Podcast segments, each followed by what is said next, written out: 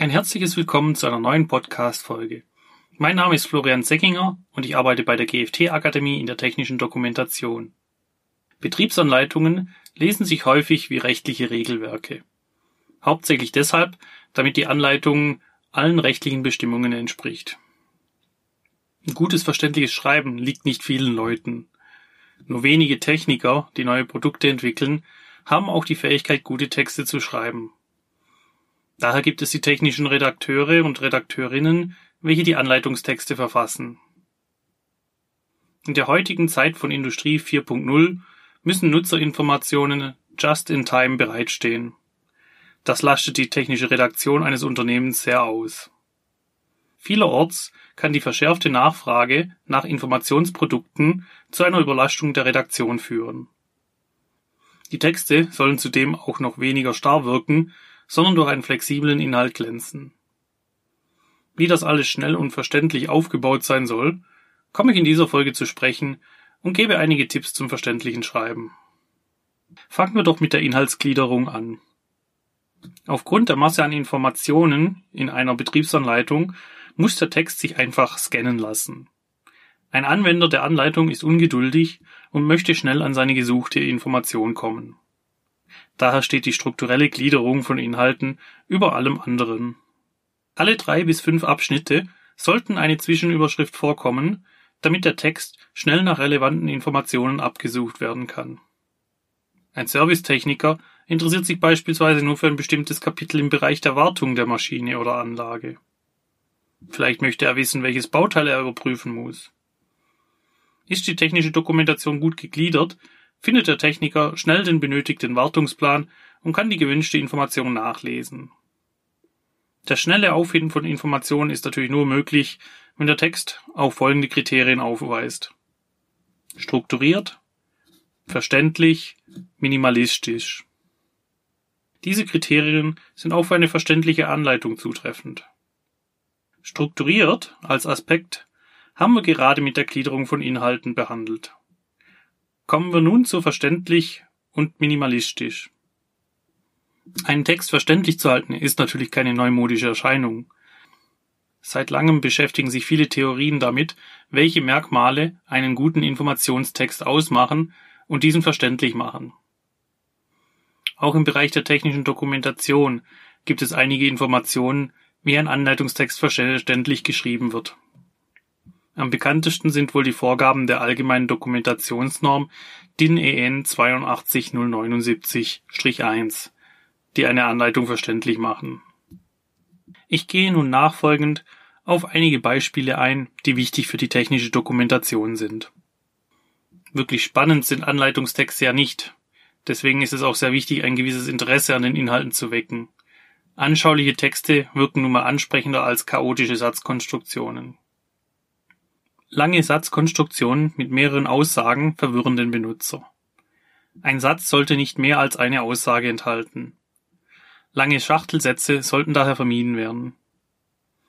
Eine gute technische Redaktion spaltet unverständliche Bandwurmsätze in kleine Informationshappen auf. In der Kürze liegt die Würze, sagt schließlich ein bekanntes Sprichwort. Eine verständliche Satzlänge beträgt durchschnittlich 15 Wörter. Längere Sätze dürfen durchaus vorkommen. Entscheidend ist hier der richtige Rhythmus zu finden. Bringen Sie längere und kürzere Sätze abwechselnd in Ihren Text. Ab 30 Wörtern ist ein Satz nur noch schwer verständlich. Neben der Satzlänge ist für die Verständlichkeit natürlich auch ausschlaggebend, wie ein Satz aufgebaut ist. Formaler und unpersönlicher Satzbau sind keine interessanten Inhalte für den Leser. Dieser möchte gerne direkt angesprochen werden. Benutzen Sie Personalpronomen wie Sie und Ihr. Achten Sie dabei, dass die Pronomen groß geschrieben sind. Verwenden Sie kein privates Du. Und machen Sie den Text lebendiger, indem Sie Verben einfließen lassen. Das klingt ansprechender, als wenn die Sätze in einem unpersönlichen Passiv formuliert wären. Passiv eignet sich äh, nur für Beschreibungen und Erklärungen, in denen die Benutzer nicht wichtig sind. Trotzdem sollte Passiv nicht im Überfluss verwendet werden, da die Sätze länger ausfallen und schwerfällig zu lesen sind. Mit dem Leser in Kontakt zu treten und eine aktive Schreibweise zu verwenden, ist daher immer die bessere Lösung. Wie sieht es eigentlich wegen Verben aus? In technischen Texten kommen häufig Nominalisierungen vor. Das ist, wenn ein Verb durch ein Substantiv ersetzt wird und nur wenige Verben im Text vorkommen. Folgendes Beispiel. Durch Drücken der Taste Start kann die Maschine gestartet werden. Hier sollte eine bessere Formulierung mit dem Einsatz von Verben gewählt werden, wie drücken Sie die Taste Start, um die Maschine zu starten. Man sieht, dass der Einsatz von Verben schon wichtig ist. Eine verständliche Schreibweise hängt sehr vom Zielpublikum und der Textfunktion ab. Das Geschriebene sollte nicht zu formal oder zu umgangssprachlich ausfallen. Den Text mit unnötigen äh, Füllwörtern auszustatten, gehört ebenfalls zu der Art, die Verständlichkeit einer Anleitung eher zu verschlechtern als zu verbessern. Eigentlich, selbstverständlich, des Weiteren und gewissermaßen sind nur einige Beispiele für Füllwörter. Man erkennt diese Wörter daran, dass sie keinen inhaltlichen Mehrwert bieten. Es empfiehlt sich eine Liste anzulegen, welche alle Floskeln enthält, die nicht in die technische Dokumentation gehören. Wenn etwas doppelt vorgeschrieben wird, heißt das nicht, dass es besser hält. Gemeint ist hierbei die doppelte Verneinung.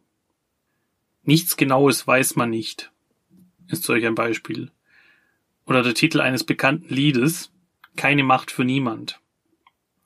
Solche Konstrukte werden nicht gut vom Leser verstanden, daher sollte man in der Anleitung darauf verzichten.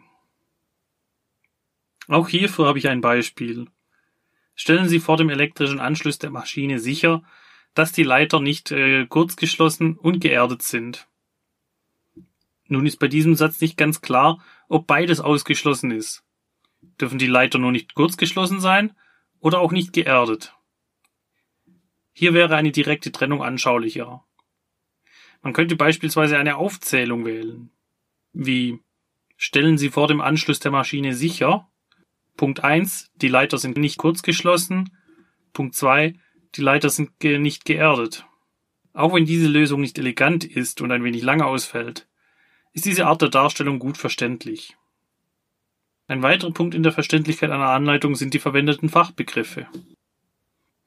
Fachbegriffe in der Betriebsanleitung einheitlich zu benennen sorgt für Verständlichkeit und Eindeutigkeit. Die Begriffe sollen durchgängig in gleicher Weise verwendet werden wenn Fremdwörter und/oder Fachbegriffe nicht zu vermeiden sind, gilt es diese konkret zu erläutern. Das Festlegen auf eine vorrangige Benennung von einem Fachausdruck ist auch als Terminologie bekannt. Eine gleichbleibende Benennung ist eine Basis für Wiederverwendung, Konsistenz und Verständlichkeit der Fachbegriffe in einer Betriebsanleitung. In der Produktentwicklung kommt es häufig genug vor, dass sich Inhalte und Fachausdrücke von Dokument zu Dokument unterscheiden. Die unterschiedliche Namensgebung sorgt dann für Verwirrung unter den Benutzern und den Abteilungen. So könnte beispielsweise die Werbeabteilung des Herstellers annehmen, dass es sich um verschiedene Produkte handelt, obwohl nur unterschiedliche Begriffe für dasselbe Produkt verwendet wurden. Daher ist es sinnvoll, eine Terminologiedatenbank mit verwendeten Fachbegriffen zu pflegen, um einheitlich und strukturiert arbeiten zu können. Den Aspekt verständlich haben wir ausreichend behandelt. Kommen wir doch zum minimalistischen Prinzip.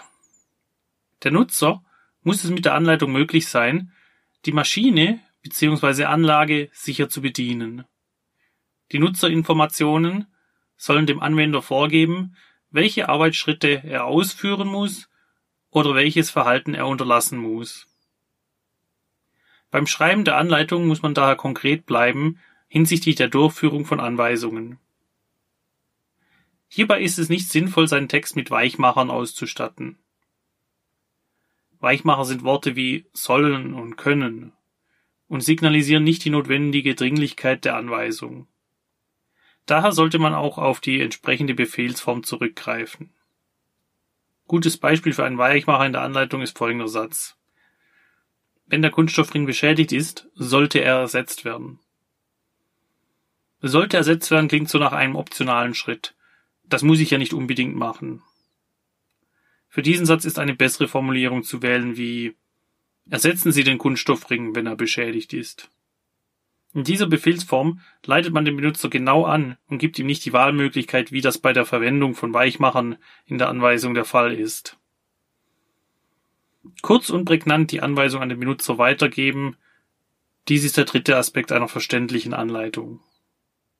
Keep it simple and stupid ist ein gutes Leitmotto, um dem Benutzer alle benötigten Inhalte zur Verfügung zu stellen. Wenn man die grundlegenden Regeln für die Erstellung einer Betriebsanleitung beachtet, hat man gute Texte, mit denen man sicher anleiten kann. Wir sind nun wieder am Ende dieser Podcast-Folge angekommen. Ich hoffe, Ihnen hat diese Episode gefallen. Für weitere Informationen rund um die technische Dokumentation empfehle ich Ihnen zum Schluss dieser Folge noch einen Besuch auf unserer Webseite www.gft-akademie.de. Dort haben wir viele Informationen zum Thema Risikobeurteilung, technische Dokumentation und Betriebsanleitung gesammelt. Ich bedanke mich bei Ihnen für das Zuhören und wünsche Ihnen bis zum nächsten Mal alles Gute. Ich freue mich, wenn Sie dann auch wieder einschalten. Auf ein baldiges Wiederhören.